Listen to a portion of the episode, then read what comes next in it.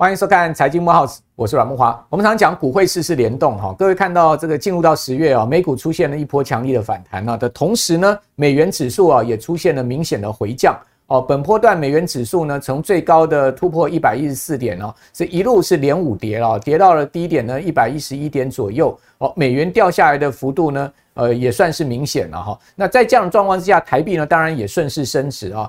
从这个九月底哈，当时台币最低曾经到过三十一点九，先前要破三十二块的汇价哦。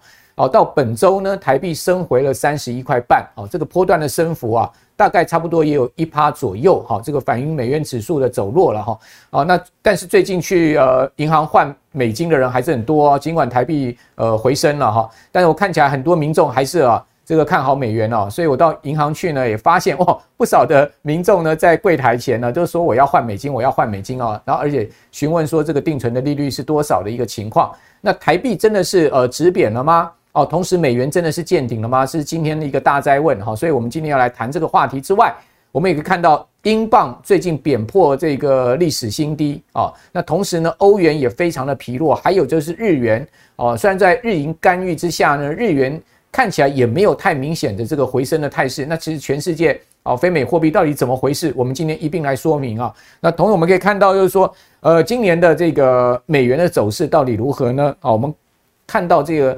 国际的大的这个私人银行啊，瑞银他们的看法是认为说还没有结束了。好，虽然说今年美元指数呢是升了这个将近十七趴，好，瑞银是说啊，哎，对不起啊，牛市还没有结束啊。好，强势美元对全世界各地哈造成了不同的经济危害。比如说，我们把焦点呢转向阿根廷，哇，你会发现呢，阿根廷是一个原物料大国，对不对？但是今年的阿根廷 peso 对美元重贬了超过四成，所以当地的农民怎么办呢？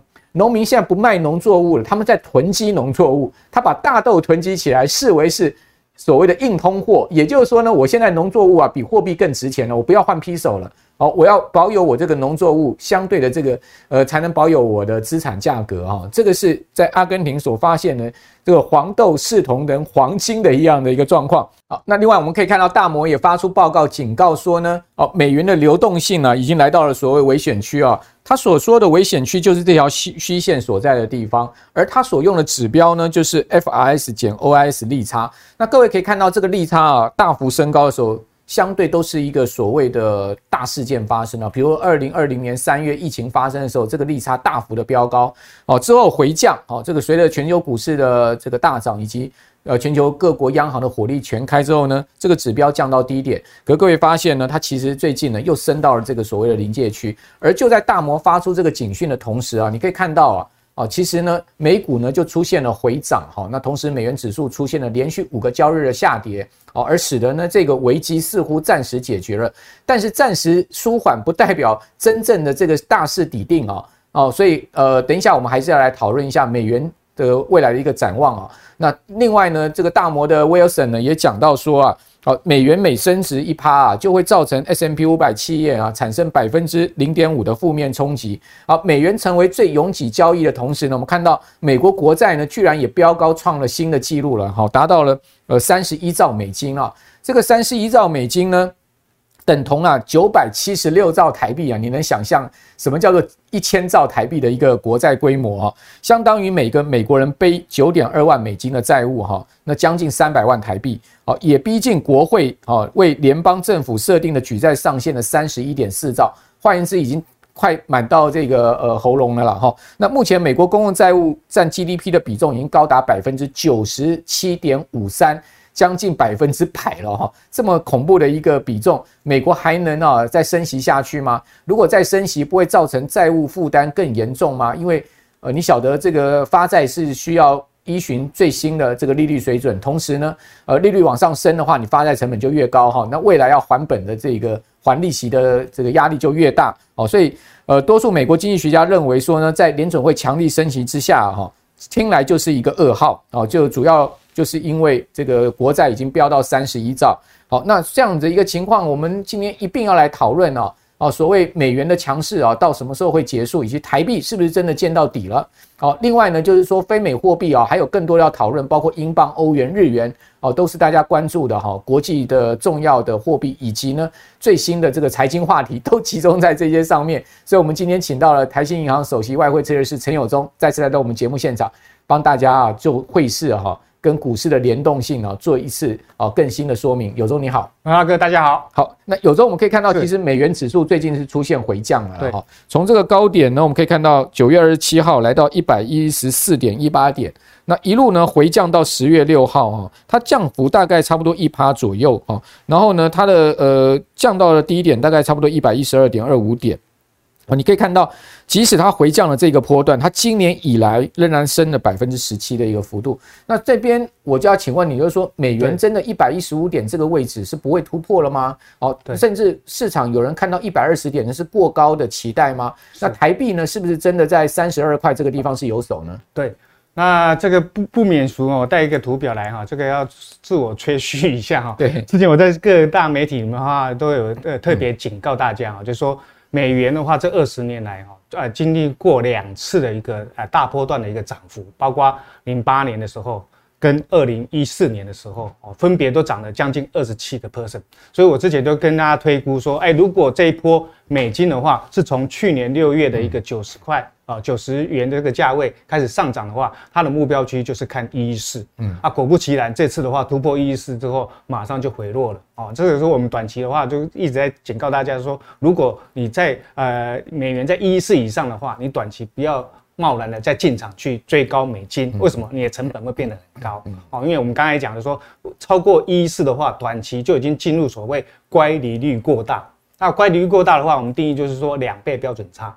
啊，两倍标准差的意思怎么样？意思就是说，哎、欸，就两倍标准差，现在区间是呃九十五左右，也就是说一百天已经上涨九十五天了，后面只剩四五天上涨，你还要再去追吗？嗯，啊，所以短线的话就不宜再继续去追高美金了啊。果不其然，这几天哦，我们就有看到美金就很明显的已经回落到一一零附近来整理了哈。那你说后面后市怎么看呢？那我们说啊，这次虽然目标区已经先达到我们的。之前预设定的啊，可能百分之二呃呃百分之二十七的这一个幅度。那不过这次的话，我们比较有令我们担心，为什么？因为零八年的话，美元上涨反映的是什么？金融海啸，对市场上经济衰退的恐慌。二零一四年啊升那个美元上涨是反映的是美国升息。那这次的理应来讲的话，应该是反映的就是美国升息啊。那很不幸的话，后面的话，哎，到了九月二十三号之后，发生了英国的大减税，还有。啊，普丁的啊那个征兵哦，使得战争的一个局势升高，核威胁开始发酵，所以使得啊市场上已经也担心了，明年恐怕 IMF 也提告了啊，就说明年的话警告说可能全球要步入啊衰退的一个准备，那所以经济衰退的恐慌，哎，气氛也出来了，所以我们现在不由得让我们担心了，这次的美元上涨的话，可能不仅仅只有升息而已。可能伴随着后面还有经济衰退的疑虑，哎呦，双重压力，双重的压力。那这样的话，那恐怕它的涨幅会远高于二零一四年的二十七趴。那我们就要小心了。那美金的话，不是说短线一一四就已经达到目标区，一一四一五就目标区了，有可能后面还要继续上涨。为什么？因为我们看到。美元的指数走走法的话，几乎跟它的美债的殖利率是亦步亦趋的。那最近美金回落，也是因为美债有稍微涨多拉回了。对，所以本来就应该要休息了，因为短期已经步入超涨区了，它要回来整理多头凌乱的筹码。那不过你后面呢？后面因为事前九月二十一号的升息已经预告了哦，下一次十一月初的升息的话，有可能再升三码。这个是跌破大家的眼镜，因为大家认为说应该差不多三升三码的话，九月都到顶了，对，应该十一月以后的话要慢慢歇缓下来。结果没想到十一月的话有可能再继续升三码。那如果十一月的话还要继续升三码的话，那不由得让我们担心了。那也就是说，美元继续续涨的这个序曲，它续唱高调费的续唱高调，它美元续涨的这个序曲啊。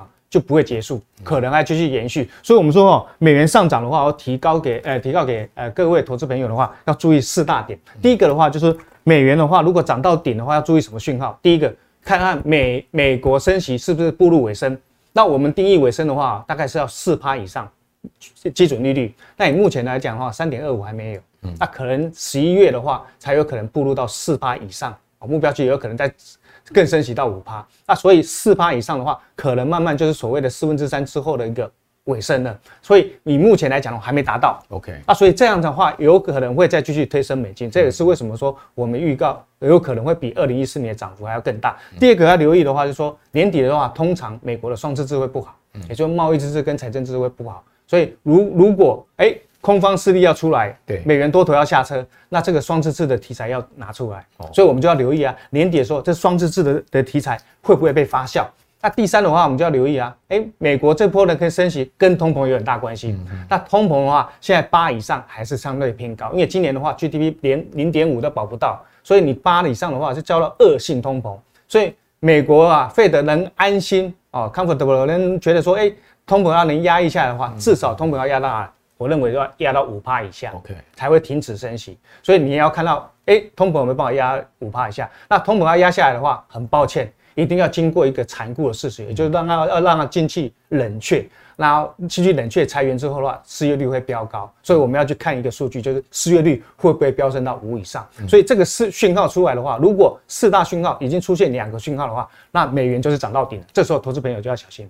好，那有忠刚刚有讲到四大皆空哈，那如果说呢这四个讯号出现两个空头的指标的话，请你赶快啊把你手上的美金换成台币了哈。那所以呢在这样状况之下呢，是不是呃我们还要去注意其他的更多的讯息？包括我们今天在录影的时候呢，居然出现了一个呃令人觉得非常震惊的消息，就是美国总统拜登啊，在美国其中选前呐，居然讲说现在全世界所面临的核威胁啊，已经来到了古巴危机来最高。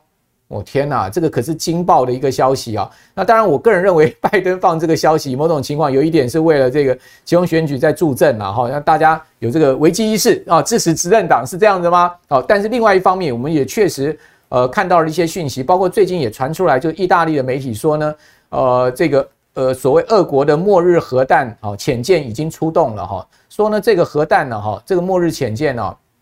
哦，这个如果一旦说这个核弹爆破的话，可以足以把整个英国给淹没掉哈，它是一个呃造成这个什么几千上千英尺高的海啸，这个真的是不可思不可想象的一个可可怕的一个末日情况啊！说那个爆炸的威力哈是广岛原子弹的上千倍了哈，呃，俄国已经开始把这个呃潜舰呢驶出港口啊，准备要演习啊，那确实也是这种核威胁笼罩全球啊！哦，那台币呢在。周五的早上呢，也重贬一角左右，哈，到三一点六哦，所以看起来这个美元的多头还没有结束，因为大家会很紧张啊。所以我最近到这个银行柜台去啊，发现到处大家都说我要换美金，我要换美金哦，所以这个地方就要请教有忠了，是现在还是该该换美金吗？然后呢，换了美金是要做定存吗？那美元的定存保单呢？对。那当然，目前看起来来讲的话，美金就只好是一枝独秀了啊！因为如果核威胁又又爆发出来的话，那当然大家要逃难，那一定是不是拿黄金就是拿美金，这很可怕。所以最近也会看到黄金也也有上来，恐怕也跟这个恐慌气氛也有很大的关系的啊！因为从二次战争之后，我们呃全球人都没有碰到过所谓的核威胁了哦。那当然这次的话，拜登呃那个呃那个那个那个那个普丁啊。啊，吃了大了一个呃呃败仗啊，一直在撤退。那所以不由得来讲的话，当然他也提出了这个警告啊。当然我们也看到说，特斯拉老板啊，马斯克的话啊，曾曾经有，因为他本来他是帮助乌克兰的，对不对？又捐钱，又又又出新新链哈，帮他打赢胜仗。可他反而回回来劝乌克兰，你要不要放弃那四个州 啊？为什么？因为他怕说，你如果真正啊，如果呃再再反攻推进的话啊，如果更更。推进到克里米亚的话，可能是踩到俄罗斯的一个底线。好，那当他为了他脸上要要无光的话，那真的不排除了哦，他出动所谓的微型的一个呃核弹哦，来警告一下呃北约了哦。所以整体上来讲的话，呃，由各个国家也提出了警告的话，不由得让我们担心啊。这个又让我们想到说，最近的话，哎，像。呃，末日末日的博士啊，罗比尼，我们号称他这空头总司令，他就提出，哎，接下来要留意哦，啊，经全球的话，有可能经济会面临末日，他提出了八大的一个预言。那这个预言的话，我们说啊，现在正在一一的浮现当中，现在在现现在是现在进行式哦，它包括什么？第一个的话，就刚才阮大哥啊开始节目的时候有讲提到了保护主义的扬升哦，因为疫情之后的话，大家。哎，重视粮食啊，啊，保护保护粮食，那不不让它出口。所以保护主义的一个攀升的话，也是造成这一波为什么全球通膨的一个扬升的一个野火啊。那第二个的话，就是说经济的话已经步入所谓的巴尔干化。那巴尔干化是什么意思呢？我们都知道，巴尔干半岛是欧洲的火药库，它本来是一个大的南斯拉夫民族，后来分裂了很多的一个小国。啊，这些小国之间为了领土的关系，经常啊内战不断。哦，所以我们因为巴尔干半岛的话，我们发现到说，整个巴尔干半岛本来是一个大的经济规模。那分割成各个的小国的话，大家各自为政，把这个经济给弱化了。那我们也看到全球经过二零一九的美中贸易战之后，我们也看到这种情况了，大家都要分边选边站了，所以也使得经济已经所谓的啊巴尔干化，整个整个都已经分散弱化了。那第三的话是人口老化，但尤其发达国家，我们也明显看到人口老化是越来越严重，台包括台湾也是一样。那人口老化的话，当然是也是经济弱化的一环啊。第四的话，美元形成了一个武器化。啊，为什么？因为我们知道美国的通膨，它通过美元的方式、美债的方式，把这个通膨给释放给全球来分摊了。所以，为什么我们说不是美国只有通膨啊？全球都在通膨，尤其欧洲跟英国更严重。那第五的话，我们发现到气候变迁现在就越来越严重哦。那气候变迁的话，当然哦，以欧洲为主的开始提倡了所谓的碳权交易哦。那我们未来来讲到，所有的生产成本都变高了，都要付碳税了啊。那这个也是造成另外一个啊。通膨的一个主因之一。第六的话，我们要留意啊，哎，流行病的话，恐怕很难终结掉。嗯，随时都会有啊，所谓的类似 COVID-19 这种的流行病，会一直啊死灰复燃。那流行病的一个一个死灰复燃的话，会使得通膨跟经济弱化同时的一个呃一个发生。那第七的话，我们要留意的话，这次的话，哎，形成了所谓的网络战争哦。那那我们看到，哎。俄乌在在打打仗的话，某种程度的话也，也也在进入进入所谓的网络的空战。好，那网络战争的话，我们就不由得让我们想想象到跟两千年的啊网络打抗的一个泡沫的话情况很很很像。那时候大家认为说啊，千禧年赶快要换置很多的一个设备。那这是疫情的影响，网络战争的话，我们也是看到这东西全部都要换，换的话使得大家的所有的成本都垫高了。这也是为什么这次的话，哎，通膨。那个加剧的一个原因，再来的话，网络战争的话，也使得实体经济弱化了哦。我们都很嗯，我们都我们都看到网络的一个兴起，也使得实体店面关关门了。所以某种程度来讲的话，它也使得使得资源啊配置哎不一致的哈，它也分散了。所以整体弱化的一个情况，又有通膨，又加经济弱化的一个加速的一个影响。第八，我们要留意的，就是债台高筑。如果美金持续还一直上涨的话，那很很糟糕了。很多新兴市场都是用美元计价的，那美元计价的话，所有的外债成本都变高，很多的话，现在那个经济不好，大家收入减少，国家的收入减少，支出又增加，债台的话，哎，开始攀债务开始攀升了。那如果债务攀升的话，呃，大家资金又又又又往美国跑，那所有新市场的话，滑取下来，那你的外汇存底又没办法去抑。一那个阻止这个货币的贬值的话，那恐怕又另外是一个经济衰退的一个灾难。嗯，好，那刚刚讲到这个新的疫病哈，最近也传出来一个新的变种病毒啊，BF. 点七啊，哦，说已经在这个欧洲啊，哦，整个大流行开来了哈，大家才还没度过 BA. 点五了，现在 BF. 点七又出来了哈，所以这真的是非常伤脑筋、很头痛的事情啊。那联合国也警告说呢。哦，这个全世界各国在联总会带头之下强烈升息啊，这样激进的升息呢，恐怕会造成啊比二零零八年金融海啸啊当时所造成的经济的影响性更大哈，进入到长期的衰退。那我们可以看看到美国的 ISM 制造业指数也显示这样的状况。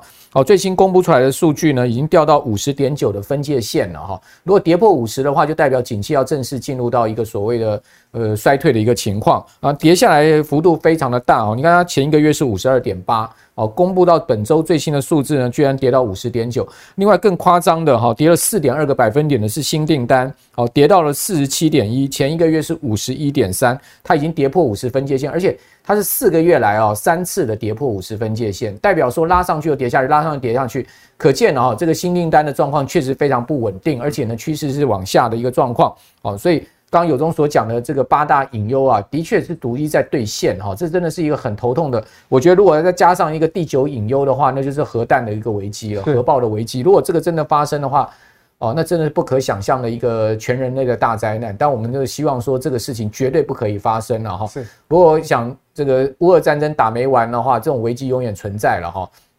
另外一方面呢，联准会加速 QT 哦，引发市场的震荡啊。各位看到不同的这个资产管理机构，他们也都发出警讯啊。他说呢，呃。资产负债表每减少一兆美金啊，相当于隐含升息啊，呃一码的一个情况，这是爱马仕投资管理策略师所认为的啊。BMO 资本市场啊，美国利率策略主管则是说呢，哎呀，不用等到二零二五年了，我告诉你，明年缩表规模就会到三兆，诶，那三兆不就等于说呢，再升七呃三码吗？好，也说。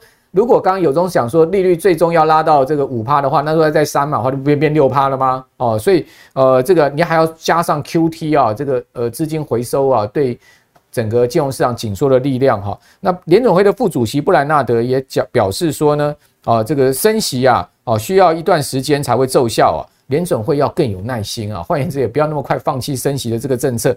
好，那这边就要请教永忠，就是说这个 QT 啊，哦，真的在呃减资产负债表上面会让金融市场承受更大压力吗？对，那所以呃 QT 的话就兹事体大了啊，因为 Q 那个我们说哈，呃那个在通膨的阶段的时候，哦，费德啊各国央行要采取所谓升息来抑制这个通膨。那升息的话就是在升这个 P 的价格。那如果你再又动用到另外一个另外一只手叫用 Q 的话，用量 QT 的话，再收缩资金的话，那很麻烦了，会使得股市啊啊连番跌哈。那还好，我们说我们这次看到美国虽然有 QT 了，嗯，哦，那从九九兆的规模，现在减持啊，缓慢减持而已，只减到八点八兆。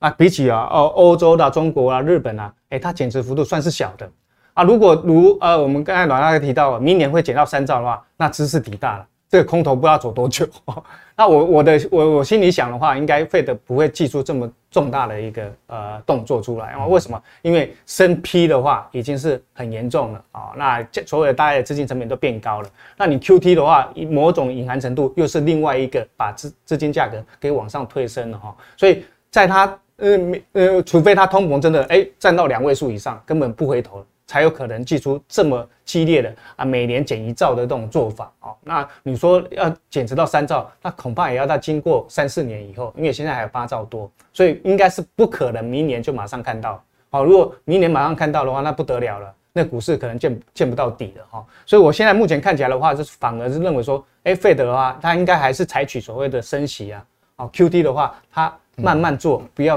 不不急的做。哦，那除非是我刚才提到过，通膨是占到两位数以上才有可能。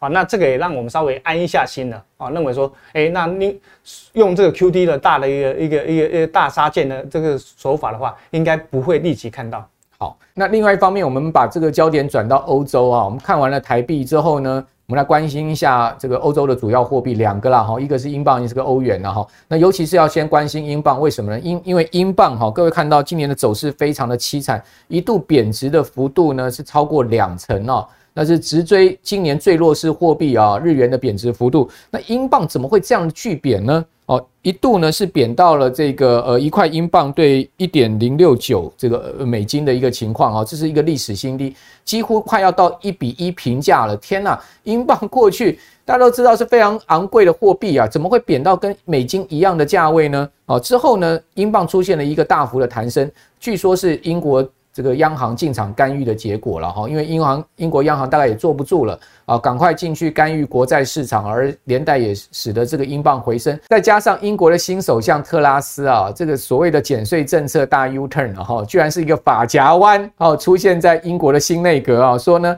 啊这个减税啊啊我们要。把这个富人税本来是要从四十五趴跳降到四十趴，现在不降了，呵 免得被大家讲说是呃这个劫贫济富了哈。那所以呢，这个减税政策的大转弯也使得英镑稍微回升了啊。不过呢，我们可以看到英国的状况确实很不好啊，在所有所有的 G7 国家里面，英国是率先 GDP 出现负增长的这个其中这个唯一的一个。呃，特例哈，还有呢，就是你可以看到主要国家的这个国际收支余额呢，英英国也是最差的一个状况，所以英国的体质啊，确实真的是与日再俱下哎。我们过去讲说英国人多骄傲啊，这个纽伦港哦是全世界三大金融城，现在。伦敦人还有这样的骄傲吗？哦，英国人拿出英镑到全世界走走透透的时候，还觉得英镑值钱吗？这个大不列颠帝国的这个日不落的余晖，是不是真的随着英女皇伊丽莎白二世的逝世而真的全部的被扫进历史历史的灰烬里面呢？这要请教有忠了。对，那这个当然跟阮大哥有提到过啊，就是跟英国新首相啊特拉斯他大减税有很大关系啊，因为他的大减税一祭出的话，不管是 IMF 啊，也给他浇了一盆一盆冷水啊，那包括美国的那个财那个前财长啊，那个 Summers 啊，也也跟他提过，这是愚愚笨的做法哈。为什么？因为他这个大减税完全没有想到裁员从哪里来，always 的话只是为了啊啊要 favor 给啊民众，而且。更何况的话，是根本是呃那个那个劫贫济富了啊、哦，对不对？那这 favor 给有钱人啊，贫穷的人根根根根本是苦啊哈。他、啊、如果他聪明一点的话，应该要学我们以前呃做的做法啊，比如说呃发什么消费券，也搞不好还比较有用哈。那、啊、所以他显然这个大减税的话，使得大家不由得他当然也非常担心啊。为什么？因为哦，我们看到英国的话，它的一个主要的一个国家的一个主权债券违约率哦，你看前一波的话最高的时候是哪？二零一六，它那时候拖过拖拖要公投的时候，哇，大家很担心啊，哇，那你你到时候你要你你要付这个分手费啊，那个可能会拖垮你英国的财政啊，所以它马上它的主权债券的五年期的一个违约率马上飙高了。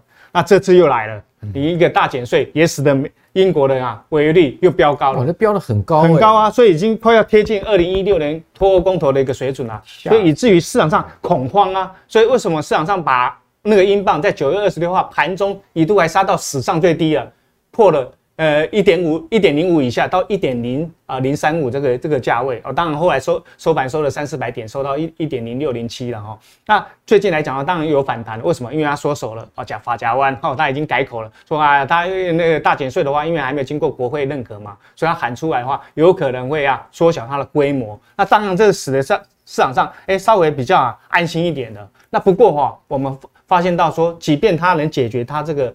呃，那个在那个那个大减税的这个方方针，那但英国的经济是一蹶不振。我们发现到这个图表哦，这个是我拿出来的是啊，英国的啊消费者信心指数哦，它从二零一六脱欧的时候，那时候就已经转弱喽，转到零轴以下了，到现在负值还更高，诶，一路的往下下坠。那也代表是说啊，当然也因为英国近年来的啊通膨危机，通膨的话也使得啊。英国的话啊，他们民众的消费意愿大幅的锐减，那这个会拖垮英国的一个经济的。为什么？我们看到它 PMI 制造业指数也是率先哦，很快就已经跌到五十以下了哦。那欧洲来讲的话，它也应该算是数一数二大，很快马上就掉到五十以下。那也使得英镑，当然我们看啊，只要 PMI 制造业指数好的话，那英镑会跟着好。如果它坏的话，那当然英镑就只好跌。这也是为什么市场上在提出来说，你要小心啊，英镑搞不好未来有可能对美金会跟欧元一样到平价哦，那这不由得让他非常担心哦。为什么？因为它这个呃减税方案一出来的话，我们也是看到市场上的恐慌气氛是非常的浓厚啊。除了我们刚才讲讲的主权债券 CDS 飙高，我们看到它期货部位也一直在空单加注了哦，所以我们说放空英镑，对，放空英镑。所以我们说哦，英镑来讲啊未来局势怎样？可能要。停看听呐啊！刚才阮大哥也提到过，英英啊英国女皇的一个去世之后，大不列颠国开始分裂，有可能英国本岛自己本身也要分裂，北爱尔兰跟苏格兰搞不好要搞公公投要独立了哈。那所以整体上我们说哈，未来的话，除了经济状况不好，哪一个新内阁上来的话，恐怕而且又都是法律人出身的，很少是搞经济出身的，所以我们我们很担心的，英国的内阁慢慢会像日本一样，都形成所所谓的短命内阁。那这个政治因素的一的一个因素的一个夹杂的一个影响来讲的话，恐怕我们对于英镑，哎，短期啊，哎，好像主底要反弹上去，不要太太过于乐观哦。它可能底部还没来到啊，除了左边那只脚，还有右边那只脚。所以英镑的话，它的空袭警报还没有办法顺利解除，代表说你手上有英镑人逢高弹上来，可以先卖一卖了，对，卖换成美金了哈。那市场也传言说呢，新任首相这个呃特拉斯啊。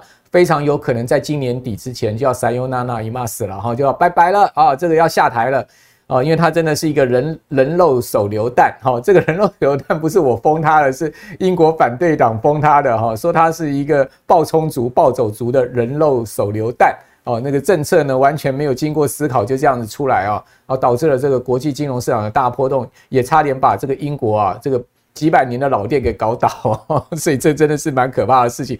另外一个哈，这个老店呢也快摇摇欲坠的，就是欧洲了哈。大家看到哦，这个欧元区的通货膨胀非常可怕哈。九月呢站上了两位数哈，这是史上哈第一次出现通膨会到两位数。过去大家都觉得欧洲是可能要通货紧缩的地方，怎么会有呃十趴的通膨率呢？这么夸张的一个数字。然后欧洲央行 ECB 的总裁拉加德呢，哦，在出席欧洲议会的报告中也说了，今年第四季跟明年第一季啊。欧元区的经济会出现衰退，他已经预告了哦，欧洲会率先呢出现 GDP 的负增长哦，同时呢表现表示说呢持续升息对抗通膨，直到目标回到两趴啊，现在金马是十趴，回到两趴去 当息啦哈，才可以回到两趴。请问一下拉加德女士，你要怎么办哦？那这样子的呃欧洲的情况呢，也导致欧元早就已经贬破一比一对美元评价，甚至市场甚至更看低欧元，还有在个。大概四趴五趴的一个贬值空间哦，不知道是是不是真的有这样的一个贬值空间？那请教永忠了。对，呃，我们来看一下哈，这个我带来一个这图表，就是欧洲的一个经济的一个诶、投资的一个信心度了哈。那以目前来讲的话，你看啊，这个绿绿色的这个柱状图的话，代表啊大家对于欧洲的一个预期的一个经济的一个信心的一个程度。那我们我们目前看到啊，因为这一这一波了啊，欧洲经济的一个大幅下滑，跟的。呃，二月底的一个俄乌战争启动有很大关系啊。那俄乌战争的话，使得啊欧洲面临所谓的能源危机啊。那能源危机的话，恐怕是拖垮啊欧洲经济的一个主因啊。那目前看起来来讲的话，它这个拖垮它一个经济的一个呃呃信心度的话，已经比照什么？比照二零零八年金融海啸跟二零一零年哦，它当当时那个那个那个欧债危机的那种规模是一样的哦。所以，我们不由得让我们担心呐啊，未来的话，可能长期间欧元对美金都在平价以下嗷嗷待哺啊。因为最近来讲的话，当然一直在测零点九五这个关卡啊，万一零点九五也守不住的话，那搞不好又看到零点九了哈。那所以浅谈来讲的话说哈，虽然 ECB 也跟进美国，啊，也升了三码啊，不过你再怎么升也升不赢费德哦。所以我们说哈，ECB 的话它升息。它的幅度还是远低于啊费德，规模也远低于费德，所以哈，它只能看费德的话，美国的的一个车尾灯了。所以因此来讲的话，就说哈，即便你升息的话，也难呐，很难呐，很难去弥补所谓的你整个利差下滑的一个趋势。所以你短暂升息的话，只是从底部拉上来，可是你有可能会再破底。也就是说，欧洲。呃，跟美美国的一个利差还在不断的负值扩大。那如果不断的负值扩大的话，你说欧元有没有办法翻身？恐怕也缘木求鱼了。对，好，所以呃，欧洲恐怕最终只能来一场轰轰烈烈的经济衰退跟失业率的大幅上升，去把这个十趴的通膨压下来。是，呃，靠升息大概是没办法哈。那最后我们来谈一下大家很关心的日元啊，因为呃，这个国门解禁啊，这大家可以到日本去玩了哈。很多人已经开始摩拳擦掌说，哎，我要去东京了，我要去哪里了哈？很多这个朋友已经开始在换日元了。那有中现在日元是一个兑换的好时机吗？我们该把这个台币美金拿来换？大笔大笔的日元，准备以后到日本去消费吗？对，我们说啊，日元的操作的话分两个层面，啊，如果是投资面的话，千万使不得，千万不要你当去买，因为它贬破一四五的话，下一步就是贬到一五零啊，会会到吗？会到，看起来看起来是会到啊。那所以日元大进场干预，一天买二点八兆，哎，对，那你你我们说哈，那个汇价的话啊，汇价的一个价格啊，并不是。啊，日本央行说的是算，是全球的投资人说的就算。啊，为什么说日元还，即便他出手去干预，哎，二点八兆好像很高哦。我带这个图表来讲啊，一二点八兆刚好被他啊那个那个那个八九月份的那个那个呃贸易赤字给完全吃掉了。哦哦，那这次的话，它八九月的一个呃贸易赤字居然出出现史上新高，刚好是二点八兆日元。哦，所以。整整体上来讲的话，说啊，你干预的这些钱丢下去，刚好被啊贸易赤字给完全吃掉了。嗯，哦，根本是啊，你要焊都焊不住，所以我才会认为说很悲观。你要守稳在一四五是很难的哦。为什么？因为如果美国还在持续升息，可是你日本央行是升息是根本不动的，那所以两兆之下的话，你的利差现在利差已经超过四以上哎，到哇快要到四点五了。所以整体上来讲的话，你是聪明的投资人。哦，那我买买美国都都有随便定存都有四八多以上的话，我干嘛去买点日元？你日元的话，我汇差哎汇价也赚不到，利息我会有很大损伤。所以在这种利率的一个考量之下来讲的话，聪明的投资人还是会握有美金而把日元给抛弃掉。所以只要它利差不断扩大的话，我们就会看到说日元的贬势就无法止住。哦，那日元的话，每五元一个关卡。啊，万一站上一四五的话，很抱歉，下一步就是往一五零靠。那即便你日本央央行出来守，恐怕也守不住啊。为什么？因为日元是二十四小时交易的，你守的话，只有在中东京交易的时间你能守住，你不可能二十四小时都不睡觉 都在守日元哦。所以显然来讲，而且它也没那么多银弹啊。所以整体上来讲的话，是说日元是全球主要的货币啊，并没办法因为日元啊日本央行的一句话就可以办法把它守得住了。OK，好，所以呢，有中给大家忠告呢，就是说。呃，如果你要去日本玩呢，换一些日元是可以哈，但是也别换太多了哈。如果呃换太多的话，花不掉哈，后面还是会贬值的哈。这个大家有中的看法是这样子了哈。那也的确啦，这个日本央行二十四年来首次出手哈，哦，居然一天它可以买进二点八兆日元啊。哦，就是去逐贬日元呢，确实也产生了效果，因为日元也一度呃升回了大概在一四二左右嘛，哈，但是也很快又贬回到 一四四，哦，就瞬间破功就对了哈。那这个日日银确实啊，要守日元很难哦，你的确就像刚刚有中所讲的，啊，也许呢到一五零甚至贬破一五零都不见得是不可能的事情啊，大家对日元还是。呃，先行停看听吧，哈。好，那我想今天我们就这个全世界主要的经济跟货币情势，帮大家做了一个解析啊，也提供给我们所有观众朋友参考啊，作为您啊这个呃不管呃在金融市场任何商品的一个操盘方向呢，都跟汇率有关的哈，给大家来参考。今天非常谢谢陈友忠，谢谢好，也谢谢我们所有观众朋友的收看。好，观众朋友，如果您喜欢我们财经木 house 的话哈，请记得呢。好，在六日早上准点收看我们的节目的同时呢，把我们的节目呢介绍给您更多的好朋友。好，那我是阮木华，我们就下次见了，拜拜。